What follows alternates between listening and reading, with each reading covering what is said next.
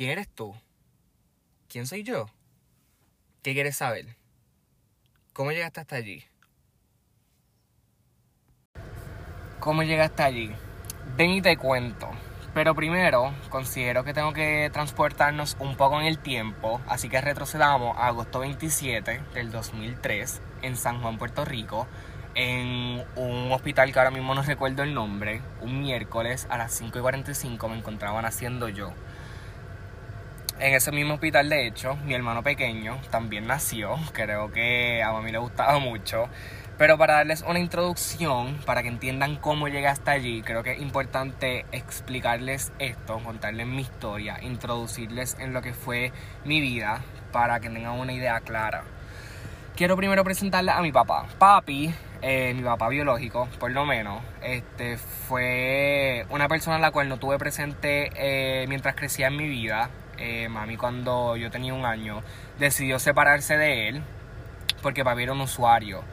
Papi no fue una mala persona, papi nunca abusó de nosotros, papi nunca nos maltrató, papi realmente siempre quiso lo mejor para nosotros y para él mismo, pero contaba con una enfermedad que pues lamentablemente era más fuerte que él. Mami le agradezco porque pudo identificar eso. No decidió que yo viviera esa pesadilla, decidió que yo viviera una vida plena, este, fuera de incertidumbre, fuera de duda, fuera de la constante interrogante de dónde está papi, cuándo va a venir, por qué no está, dónde está ella. So, ella decidió separarse. es algo que siempre he admirado de ella, que siempre que sabe que hay que saltar, salta. Siempre que sabe que hay que irse, se va. No encatima en eso, so mami, por eso te admiro. Soy el del medio entre dos hermanos, por lo menos por parte de mami, mi hermana mayor, Tati, y mi hermano pequeño, Fabián. Pero por parte de papi, tengo dos hermanos mayores y dos hermanitos pequeños. Soy el del medio también, so I'm stuck in the middle en ambas partes. so, enfatizo que es papá biológico porque dos años después de que mami y papi se separaron, mami conoce a este hombre eh, el cual comienzan una relación, perdón, no una relación cualquiera, una relación muy seria. Ellos comienzan a convivir, él se convierte en mi padrastro. El comienzo estaba en mucha negación, no lo aceptaba como parte de la familia, era uno de esos niños. Pero con el tiempo él me demostró que realmente él nos quería mucho, él amaba a mami, nos amaba a nosotros, so, él se convirtió en esa figura paterna. Él me educó, él me crió, él me enseñó lo que era bueno, lo que era malo, me enseñó valores y prácticamente estuvo ahí toda mi vida. Y por eso se lo agradezco un montón. So, gracias papi por todo. Mientras fui creciendo, nosotros siempre fuimos esa familia que estaba en constante movimiento. Siempre estábamos para arriba, para abajo. Este, éramos la familia nómada, me gustaba llamarnos, porque nunca nos quedábamos mucho tiempo en el mismo lugar. Y no era que sufríamos algún daño, no era que estábamos escapando de algo, sino que pues vivíamos rentados y pues las diferentes situaciones que uno pasa. Así que yo nunca tuve un lugar así súper fijo en el cual yo le pudiera llamar hogar, el cual yo le pudiera decir casa. El lugar así más cercano podría decirse que es la casa de mi abuelo, el cual ellos viven ahí desde que yo tengo sentido y uso de razón. Esa podría decirse que es mi hogar. Pero aún así personal de nuestra familia, pues no, siempre estábamos en movimiento, nunca tuve algo estable. Eso fue algo que marcó mucho mi infancia el constante movimiento. Siempre me sentía un poco left out de mis amistades porque ellos siempre pues llevaban viviendo en una misma casa por siempre y cuando, cuando les decía que me iba a mudar de nuevo, cuando les decía que me iba a ir again, pues ellos no entendían porque siempre llevaban en un mismo lugar todo el tiempo. So, siempre me sentía como que esa persona fuera del grupito en ese aspecto. Siempre me estaba moviendo, siempre estaba conociendo a gente nueva. Eso fue algo que me impactó mucho también. Porque nunca podía crear una relación fija con tanta gente en tanto periodo de tiempo. Porque estaba un semestre aquí, luego estaba otro semestre acá, otro semestre aquí, así consecutivamente. Corrí, corrí tres elementales en mi niñez. Eh, corrí dos intermedias cuando estaba en el proceso adolescente y gracias a Dios solamente una superior. Pero eh, la etapa que más me impactó en la niñez fue la elemental y no tan solo por la inestabilidad de mudarme de escuela a escuela, sino mayormente por el bullying que sufrí en segundo grado. Se podría decir que fue eh, cuando más alto estaba, porque ustedes saben que yo soy gay y es algo que pues lo que se ve no se pregunta. Y pues los nenes más grandes en la escuela se habían percatado y me llamaban nombres, me insultaban, me decían pato, me decían maricón, me decían todo tipo de nombres. En el momento sí me afectó, sí fue fuerte, no entendía el por qué ellos hacían eso, porque conmigo yo siempre reconocí lo que era, siempre supe que me gustaban los nenes, siempre supe que era homosexual y conmigo yo lo encontraba como algo normal. Obviamente sabía que para la sociedad se supone que fuese un hombre y una mujer, pero nunca tuve este choque conmigo mismo, con mi sexualidad, nunca me juzgué, nunca me odié, nunca fue como otras personas que conozco que lamentablemente sí lo han pasado. Yo agradezco que fue algo que por mí fluyó. En ese elemental estuve hasta quinto grado, hasta que tocó la hora de pues, irse de nuevo. Esta vez nos íbamos un poco más fuera de lo limítrofe, nos mudamos para los Estados Unidos. En el momento yo tenía 10 años y yo estaba muy emocionado. Yo realmente quería irme, yo quería comenzar un nuevo, quería comenzar algo nuevo, cambiar de aire, quería vivir esa vida que veía en las películas, quería vivir esa vida de popular, de high school, de drama, lo quería, realmente sí, pero pues me vieron la cara cuando llegué, porque no fue para nada como yo tenía esperado, mi expectativa estaba muy alta. Ese primer año del sexto grado estuve solo, realmente no tenía amigos. Sí hablaba con uno que otro compañero, pero una amistad así entablada no tenía ninguna. Y ahí fue que realmente comenzó todo lo que son mis episodios de depresión y afectarse mi salud mental porque al no contar con alguien, al no hablar con nadie y al estar solo diariamente y no ver tanto a mami ni a papi porque el sueño americano pues él no era como nosotros lo esperábamos, sino que ellos trabajaban día y noche. Mami nos dejaba en la parada de bus, ella se iba a trabajar, volvía, nos buscaba para repetir. Papi, cuando nosotros nos levantábamos, ya no estaba. Y cuando ya él llegaba, nosotros estábamos dormidos. So, básicamente solamente lo veíamos los fines de semana. Y fue ese ciclo. Mi cuarto, en vez de convertirse en un refugio para mí, se convirtió realmente en mi mayor fuente de, drenación porque estaba tan cargado con energía negativa, estaba tan cargado con esas vibras malas que ya yo había depositado, con mi quejadez, con mi tristeza, con mi malas vibras, para resumirlo todo, que cada vez que yo entraba, que volvía de la escuela, era como si toda la energía que yo hubiese obtenido del día se me hubiese absorbido de mí en el cuarto, como que ya automáticamente yo estaba mal. Pisaba ahí y yo no quería salir, yo no quería hacer nada, solamente quería estar acostado. Y esa fue la primera vez que yo experimenté depresión. No sabía lo que era, no entendía, solo sabía que era un pesar. Solo sabía que cuando llegaba me iba a sentir mal. Solo sabía que una vez me acostara en la cama no me iba a levantar. Solo sabía que cuando comenzara a comer no iba a parar porque la ansiedad me estaba consumiendo y era más fuerte de lo que era yo. Y eso se volvió en un ciclo, eso se volvió algo repetitivo. Fue una experiencia la cual pasé solo, porque no hablaba con nadie, no sentía que alguien me pudiese entender. Realmente no contaba con un sistema de apoyo en el cual pudiera expresarme, porque yo ya automáticamente puse en mi mente que yo estoy pasando por esto y nadie más me va a entender. Eso tampoco daba la oportunidad. Así que en Estados Unidos no duramos mucho, solamente estuvimos como un año y medio o dos, volvimos a Puerto Rico y aquí ya me encontraba en la intermedia. Tenía aproximadamente unos 12 a 11 o 12 años. Y acá comencé a vivir nuevas experiencias. Comencé en una escuela nueva en la cual no conocía a nadie, solamente conocía a una persona de mi elemental. Y comencé a vivir nuevas experiencias. Si algo te digo que me marcó mucho de esta intermedia fue que realmente pude salir públicamente acerca de mi sexualidad. Porque yo sí me había aceptado, yo sí me había entendido, yo sí eh, sabía lo que era, que era gay, que me gustaban los nenes, pero realmente cuando me preguntaban, pichaba. Cuando me preguntaban o me traían el tema, yo lo obviaba. Como que aún no estaba listo para que el mundo lo supiera. Yo estaba bien, yo lo sabía y con eso estaba conforme en ese momento. Pero conocí a una persona que con su ejemplo, con su forma de ser, con su confidence, con su manera de expresarse, con su manera de vivir, realmente me inspiró a que yo también podía hacer lo mismo y que yo podía vivir mi propia vida siendo quien era, owning it, embracing it y realmente llevándolo a cabo, pero a mi estilo, siendo yo, con mi esencia, con mi carisma. Y le agradezco un montón porque esa, esa, o sea, esa, ese tiempo de intermedia fue uno de altas y bajas, pero ese fue mi mayor takeaway. Como que realmente ahí fue donde yo pude abrirme con el mundo, todo el mundo estaba bien chill con ellos. Y realmente muchas de esas cosas están en mi mente. So, pasé la intermedia, me gradué de octavo y ahí fue que nos adentramos a la superior, a la urbana. Welcome, mi primer año, en noveno grado, pasó María. María fue un huracán, por si no lo sabes, que impactó a la isla. Categoría 5, categoría 4, no estoy muy seguro. En septiembre 20 del 2017, me acuerdo clarito.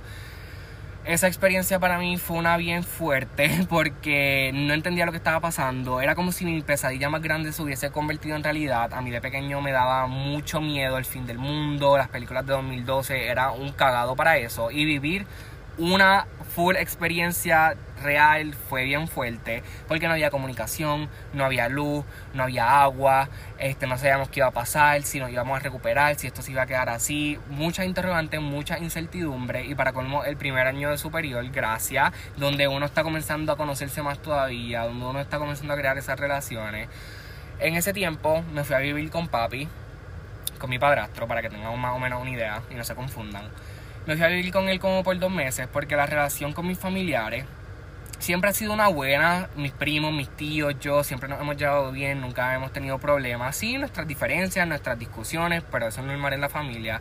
Pero mi abuelo, que es pues el pilar de nuestra familia, por así decirlo, él siempre ha sido una persona bien retante, ha sido una persona que siempre pone su, su opinión ante todo, es como él manda y con él yo nunca me llevé en ese aspecto y siempre salíamos discutiendo. Y en María nuestra casa era de zinc en el momento, o sea, el techo era de zinc, so no podíamos arriesgarnos a quedarnos allí, así que nos fuimos a casa de nuestro abuelo. No sabíamos que iba a impactar tanto el huracán, así que nos estuvimos quedando más tiempo de lo previsto y discutíamos demasiado. Realmente la tensión era tanta porque ya teníamos el estrés de afuera del huracán, de qué íbamos a hacer, más teníamos el estrés de adentro y las discusiones eran, mira, por el techo ya no aguantaba más, así que me fui con papi a vivir con él.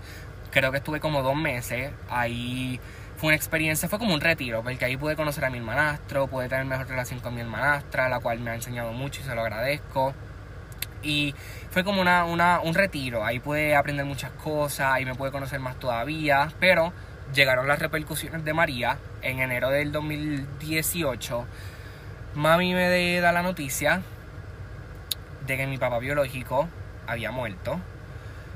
Yo en ese momento literalmente me fui flatline. Mi mente no pensaba nada, estaba en blanco. Lo que sí te puedo decir es que algo dentro de mí ya no estaba. Algo dentro de mí se había ido. Me lo habían quitado. Papi, mi papá biológico, no fue una persona que estuvo presente físicamente, pero las veces en las que sí tuve contacto con él y las veces que hablaba con él, siempre se dejaba sentir me gusta mucho la frase que dice, tú no te vas a acordar de lo que la gente te dice o de lo que la gente te enseña, sino de cómo la gente te hace sentir. Eso es lo que tú te vas a acordar, el feeling que esa persona te transmitió. Y papi siempre tuvo esa habilidad de hacerte sentir bien, de hacerte sentirte a gusto, de hacerte sentirte cómodo. So, cuando mami me contó que él se había muerto, yo me desplomé, como que solamente empecé a llorar, no lo creía, no entendía. Pero ahora que estoy de grande, esa experiencia, reflexionando en ella, me enseñó que nada ni nadie es para siempre. Que nadie se va a quedar contigo hasta que te mueras tú. Que nadie va a estar contigo hasta que te vayas. Como que la vida es muy frágil y todo es temporal. Eso fue lo que él me enseñó, a pesar de muchas otras cosas. Pero en la niñez, y quiero darle un poquito para atrás ahora para que entiendan esta parte, cuando vivía allá afuera, la ansiedad que desarrollé con la depresión me impulsaba a comer en exceso. So, en ese tiempo yo aumenté de peso porque comía sin ningún tipo de sentido, comía fuera de hora, no tenía unos buenos hábitos, so comía por comer. Así que siempre tuve el struggle de que quería perder peso, siempre quise verme bien, siempre quise sentirme bien, había intentado dieta, me habían llevado a nutricionista, de hecho la ansiedad que tenía era tan excesiva que a mí me hicieron estudio para ver si yo tenía solitaria, creo que es que se llama el parásito que se come la comida y vive en tu estómago, porque pensaban que yo lo tenía de lo tanto que comía porque era realmente grave. So, desarrollé un sobrepeso, el cual me acompañó a los, a los 11, 12, 13, 14 años. So, yo siempre había querido yo siempre había querido perder peso, siempre lo había intentado, pero nunca había podido hacer que funcionara porque no me gustaba, me encantaba comer y pensaba que nunca lo iba a poder hacer. Son las repercusiones de papi llegaron de esa muerte, este mi manera de grief fue que yo dije, ¿sabes qué? Quiero perder peso. Pero la manera en la que comencé a hacerlo no fue para nada saludable. Esto es algo que no muchas personas saben, esto no es algo que muchas personas conocen, es algo realmente un poco privado de mí, pero se lo voy a compartir. Yo comencé a perder peso sin desayunar, tomando mucha, mucha, mucha agua, sin hacer merienda, jaltándome de puré de manzana, almorzando y comiendo una vez al día y eso era todo. Yo me levantaba, no desayunaba, tomaba agua, me jaltaba de puré de manzana, almorzaba y ya. Y en la tarde si me daba hambre porque el agua ya no me estaba saciando, comía más puré de manzana. So podrán imaginar, eso duró aproximadamente entre dos semanas a un mes. Yo realmente no sé lo que estaba pensando en el momento, simplemente lo vi como una manera viable porque dije, bueno, de por sí no quiero comer, de por sí no quiero hacer nada, son might as aprovecharlo para que vean cuál era mi mentalidad, para, cual, para que vieran cuál era mi ignorancia en ese momento, la falta de educación. Yo pensaba que esa era una de las mejores maneras y más fácil de hacerlo, pero realmente me estaba haciendo daño porque no le estaba brindando a mi cuerpo todo lo que él necesitaba. Me estaba matando lentamente, me estaba restringiendo de realmente tener energía porque eso me afectó no tan solo en mi físicamente y en mi salud, sino que también en mi rendimiento escolar. Ya que yo recuerdo que todo ese tiempo que yo estuve haciendo eso, yo no retenía nada en la escuela. Yo no entendía nada de lo que me decían. Yo estaba en un constante limbo. Yo es como cuando te quedas mirando ese punto fijo en la pared y te desaparece. Así yo me sentía. Así me afectó eso. Pero gracias a una amiga que literalmente le agradezco grandemente, ella me invitó al grupo de baile de la escuela porque estaban haciendo una actividad y ella necesitaba una pareja. Ella sabía que yo bailaba, así que me extendió la mano y me dijo, mira, quiero que seas mi parejo, quiero que bailes conmigo, tú bailas good, vamos a hacerlo. Yo acepté, gracias a que acepté, comencé a comer de nuevo porque los que, los que bailan saben que tú no puedes bailar con el estómago vacío, tú necesitas fuerza, necesitas resistencia, necesitas estamina y gracias a ello volví a comer gracias a Dios, porque ya las señales se estaban comenzando a notar, ya mami se estaba percatando, de hecho ya me hizo un acercamiento, ya me dijo, Robert, estoy notando esto en ti, estoy notando que esto está pasando, si no cambia, si realmente yo estoy en lo cierto, vamos a tener que tomar medidas en el asunto. Y yo le decía como que no mami, no está pasando nada, tú despreocúpate, yo estoy bien, yo sí como, pero es que ustedes no se dan cuenta, no se percatan, etcétera, etcétera. Pero lamentablemente estaba mintiendo, negación total. Pero gracias a que comienzo a bailar de nuevo, gracias a que comienzo a tener un propósito, porque yo sé al 100%, 110% seguro que cuando tú careces de un propósito, cuando tú no tienes algo más grande que tú, cuando estás vacío por dentro, ahí es que comienzan todas esas cosas. So, mi propósito comenzó a ser baile, comencé a vivir por bailar, comencé a tener algo que me llevara e impulsara. So, gracias a esa presentación de baile, que luego se extendió a un recital, en un recital donde se estarían bailando diferentes conceptos de baile, o sea, salsa, contemporáneo, hip hop, este, reggaetón, etcétera, etcétera. A mí me tocó bailar salsa. A mí me presentaron el coreógrafo que me iba a estar enseñando el baile, que nos iba a estar guiando en ese transcurso. Y de la primera él me cayó mal, porque él estaba tan feliz, él estaba tan contento, él tenía esta buena actitud, él era tan optimista y a mí esas personas me caían mal.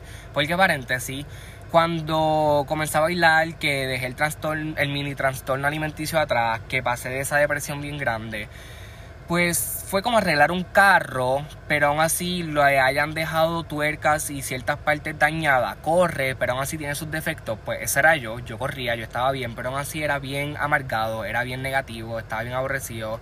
Todas las personas felices me caían mal y ese era yo. So cuando él me lo presentan, que él, está así tan optimista, tan bueno, tan esto, yo dije como que, ugh, qué baboso, no me gustas, de verdad, cero, le puse una X. Pero, little did I know, que me tocó bailar salsa con él. Y como yo y la salsa no nos llevamos muy bien, pues él comenzó a enseñarme un poco más one on one, se tomó el tiempo para que realmente pues todo el baile pudiera salir bien. Y como él vivía tan cerca de casa, pues él me buscó para ensayar, pero me dijo, tengo que pararme en mi trabajo un momento y yo en mi mente pensando, bueno, me lo estás diciendo, me estás consultando, no es como que tenga de otra. como que ando contigo, no tengo opción. So, vamos a su trabajo, me bajo con él, entramos y las energías eran a fuego, como que hola, bienvenido, ¿cómo está? ¿Qué es la que hay? Welcome to the club, etcétera, etcétera. Y yo me quedé como que y esta gente está bien loca. De verdad, que yo estoy haciendo aquí? ¿Dónde me han metido? ¿Qué es la que hay? ¿Acaso aquí está pasando algo? Porque es que en ningún lugar a mí me habían tratado con esa energía, con esa vibra, de esa manera. Yo me sorprendí mucho. So, me quedo observando, me quedo escuchando. Yo tiendo a hacer eso cuando voy a lugares nuevos o conozco a personas nuevas. Simplemente quiero ver mi, a, mi alrededor para ver qué es la que hay. So, nos vamos, ensayamos, pero a mí se me queda en mi subconsciente esa energía, esa vibra, cómo me trataron, ¿ves? Cómo me hicieron sentir y yo vuelvo. Ya en el camino, cuando íbamos a ensayar, él me contó que eso era un club de nutrición, que ahí ayudaban a las personas a perder peso, a aumentar en masa muscular, a obtener su metafísica. Y ya yo conocía lo que era el club, lo que era el producto en específico, porque mami en el pasado lo había utilizado, ya la vida me estaba preparando para lo que iba a ser esto. Y se me quedó maquineando, ¿por qué? Porque yo tenía este hábito creado de ir todos los días a Burger King, anuncio no pagado, a comprarme un batido de cookies and cream con cheesy pops si es que me daba. Pero esos tres pesos flat para la batida de cookies and cream no podían faltar full. So yo me puse a pensar si estoy gastando, porque literalmente el batido de cookies and cream de BK no me está aportando ningún nutriente ni nada positivo a mí, pues puedo invertir 3 dólares en un batido nutricional que tiene todo lo que mi cuerpo necesita. Así que comencé a accionar en ello. Si ustedes supieran que a mí me impactó tanto esa vibra, que como el club queda tan cerca de casa, yo comencé a caminar hasta el club, ¿ok?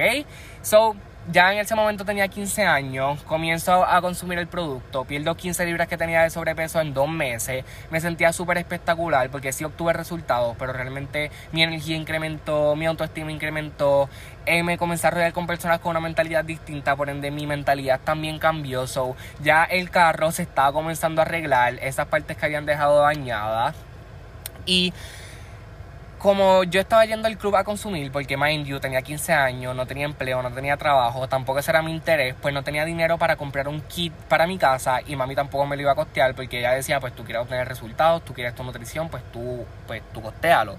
Así que yo lo hacía y un día estaba consumiendo en el club, estaba tomando mi batido y mi té y yo como siendo presentado que soy, porque eso es lo que soy y es bueno en ciertas partes. Yo estaba escuchando que Viku, este, que es nuestro patrocinador ascendente, el dueño del club, estaba presentando el plan de compensación, o sea, nuestro plan de mercadeo a alguien. Y yo pues estaba así tomando mi tecito, mi batido y estaba escuchando y con la oreja bien parada. Y cuando él se va, la persona, yo le digo a Viku como que, ¿qué es eso? Lo estaba escuchando y suena muy interesante, por favor, cuéntame más realmente yo le agradezco a Viku porque solamente por su cabeza pasó, yo tengo que presentar la oportunidad, yo no sé cómo él se pueda beneficiar, él no me excluyó porque tenía 15 años, él no me excluyó porque era gay, simplemente me la ofreció, me explicó, me contestó lo que yo estaba buscando y se lo agradezco porque ahí fue que yo me quedé, ¿cómo fue? Que eso qué, que así es como que, que la cantidad de ingresos como, que esto existe, que tú vives de ello, que tantas, tantas cosas pasaron por mi mente, realmente lo entendí. Entendí cómo funcionaba todo, no entendí realmente pues la dinámica completa, pero sí hice clic con ello y ese día cuando mami me fue a buscar al club, yo me monté y yo le dije, mami, ¿sabes qué? Yo creo que yo voy a empezar a ser distribuidor. Yo creo que yo voy a empezar a hacer esto. Y ella, ¿tú estás seguro? Ay, es que yo no sé de verdad, porque es que no, yo no conozco de esas cosas, yo he escuchado algunas, algunas, algunas cosas de gente, pero es que, y yo, mami, déjate eso de verdad, yo creo que voy a empezar, pero voy a ver. So, me decido por comenzar, eh, comienzo a hacer de todo, comienzo a lavar el carro, porque eso era lo único que yo hacía antes para ir al cine, para tener mi dinero extra, yo lavaba carro, le recogía los mangos a, a mi abuelo que tiene un árbol de mango en su patio, le recogía las hojas, Ay, yo recogía hasta cuartos de otra gente, yo hice de todo porque yo sabía que yo quería hacer esto, porque yo sabía que esto era para mí, porque es que yo los veía a ellos tan felices, tan contentos, ellos salían a eventos, ellos salían a capacitaciones y yo venía de un lugar donde no tenía nada de eso, solo lo quería, lo anhelaba y cuando tú quieres algo, realmente lo quieres fuertemente, tú vas a obtenerlo. El que quiere puede. Eso a mí me ha estado más que claro, soy un vivo ejemplo de ello. Y finally obtuve el dinero suficiente para comprar mi membresía, porque para distribuir el producto necesitas como una licencia. So comienzo a lo que es mi trayectoria en el negocio. Pude hacerlo yo solo, mami, papi, ni nadie me brindó ese dinero, nadie me los prestó, yo me los gané para comenzar. ¿Y qué te puedo decir? Realmente los primeros meses fui ignorancia en fuego. Yo hacía todo lo que me dijeran, fui súper enseñable, comencé a hablar con la gente, comencé a utilizar mis redes sociales como pudiera, comencé a ir al club, comencé a ser una esponja y comencé a crecer, comencé a crecer. No súper gigante, un crecimiento brutal, pero sí en un periodo de cuatro meses logré llegar a esa, a esa posición estándar donde el porcentaje más alto de ganancia, el porcentaje más grande de descuento en la compañía y todo el mundo ya estaba comenzando a hablar de extravaganza, un gran evento, tú tienes que ir, que va a ser en Nueva Orleans, que va a ser el más grande que hay como que todavía y yo estaba bien emocionado, yo no entendía mucho, pero yo dije, ¿sabes qué? Vamos para encima. So, pude ir a extravaganza, viajé solo con los del equipo, fue una experiencia súper inolvidable. Lo más gratificante fue que yo pude costearme todo. Como que mami y papi sí me aportaron en algo, pero realmente fue bien mínimo. El 95% del viaje me lo pude costear yo pude pagarlo con los ingresos de Herbalife, pude hacerlo de, mí mismo y me siento tan orgulloso porque yo no creía en mí la mayoría del tiempo y gracias a esa ignorancia en fuego que tuve, pues lo pude lograr. Así que fui a extravaganza, me capacité, viví una de las mejores experiencias, volví a Puerto Rico y ahí fue que me estanqué. Me estanqué no veía progreso en mi, en mi negocio, no veía progreso en mi crecimiento, simplemente estaba como que en un limbo, pero business wise. Y realmente no era porque el negocio no estaba funcionando o porque el producto estaba malo, no, era porque realmente yo no estaba haciendo que funcionara yo estaba careciendo de acción, comencé a aprender demasiado y comencé a aplicar poco, por ende comencé a frustrarme, comencé a desesperarme, pero nunca me quité. Nunca por mi mente pensó, de entre me voy a salir full. Obviamente sí pensé como que ahí se me voy, pero a, fuego, a fuego, a fuego nunca pasó por mi mente, porque yo sabía que era falta de acción, yo sabía que solamente me tenía que mover, que tenía que aplicarlo. Así que enero 2020, en un evento, me volaron la cabeza. Entendí que para que las cosas sucedieran, yo, yo tenía que accionar, yo tenía que moverme, yo tenía que realmente ponerme incómodo, yo tenía que desarrollarme personalmente, cambiar mi mentalidad, cambiar mi actitud, cambiar la manera en la que pensaba, porque eso era lo que me estaba retrasando. Entendí que mi cheque iba a ir, iba a ir de acuerdo a mi mentalidad y mi mentalidad estaba muy pobre. Sobre eso explicaba mucho. Así que ahí fue que comenzó todo el crecimiento, ahí fue que comencé a construirme, ahí fue que comencé a desarrollar el negocio que tengo hoy en día, el cual lo he desarrollado 95% puedo decir por las redes sociales. Me encantan, puedo conectar con gente diferente todos los días, puedo conocer a gente nueva, puedo compartir mi historia, puedo compartir cómo de nada he logrado construir lo que tengo hoy en día. Esta ha sido mi primera experiencia de negocio, esta ha sido mi primera experiencia de trabajo y le agradezco grandemente porque puedo demostrar que sí es posible, que hay cosas más allá y que que la juventud no está perdida, que nosotros realmente sí queremos crecer, que nosotros realmente sí que tenemos hambre de más, pero hay que también entender que la salud mental en nuestra sociedad, en nuestra generación joven, está muy, muy, muy en decadencia. Muchos jóvenes con depresión, muchos jóvenes con pensamientos suicidas, muchos jóvenes con trastornos. Y sé que se debe a la alto, al alto consumo y lo expuesto que estamos a toda la información y a todas las cosas que suceden en el mundo y a diario, porque a diario estamos consumiendo esa información a diario estamos poniendo esa, esa, ese contenido en nuestra mente, a diario estamos compartiendo todas esas cosas y en cuestión de segundos o todo se puede construir o todo se puede desmoronar. Ese es el poder de las redes sociales. Pienso que también se tienen que entender que nosotros los jóvenes trabajamos de manera distinta, que los tiempos han cambiado que los sistemas educativos, los sistemas este, que se han construido en los siglos pasados se deben de modificar, porque es que ya no somos las mismas personas, ya no pensamos de la misma manera y hemos evolucionado a una generación nueva. So, quiero agradecerte a ti que ya estás hasta el final, que me escuchaste completo, que estuviste aquí, que te quedaste. No sé si estabas tomando notas, si estabas tomando apuntes, si estás sentado, si te estás bañando, si estás haciendo ejercicio, si estás guiando, lo que sea y como sea que estés escuchando esto, te lo quiero agradecer.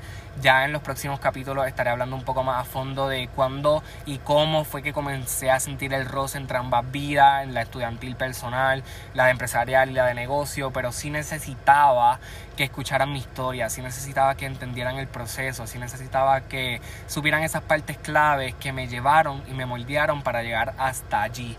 Y no quería irme sin antes dejarte saber a ti que me estás escuchando que tienes el potencial para lograr lo que sea que te propongas, que tienes la habilidad dentro de ti, que tienes esa chispa a fuego que está preparándose para ser encendida, que ese plan, ese proyecto, eso que estás visualizando, eso que estás proyectando se va a lograr, pero tienes que trabajarlo, tienes que creer en ti, tienes que sobre todo convertirte en esa persona que se requiere para lograr eso que tanto deseas y voy a ti, no te quite, dale con todo, puedes hacerlo, cree en ti.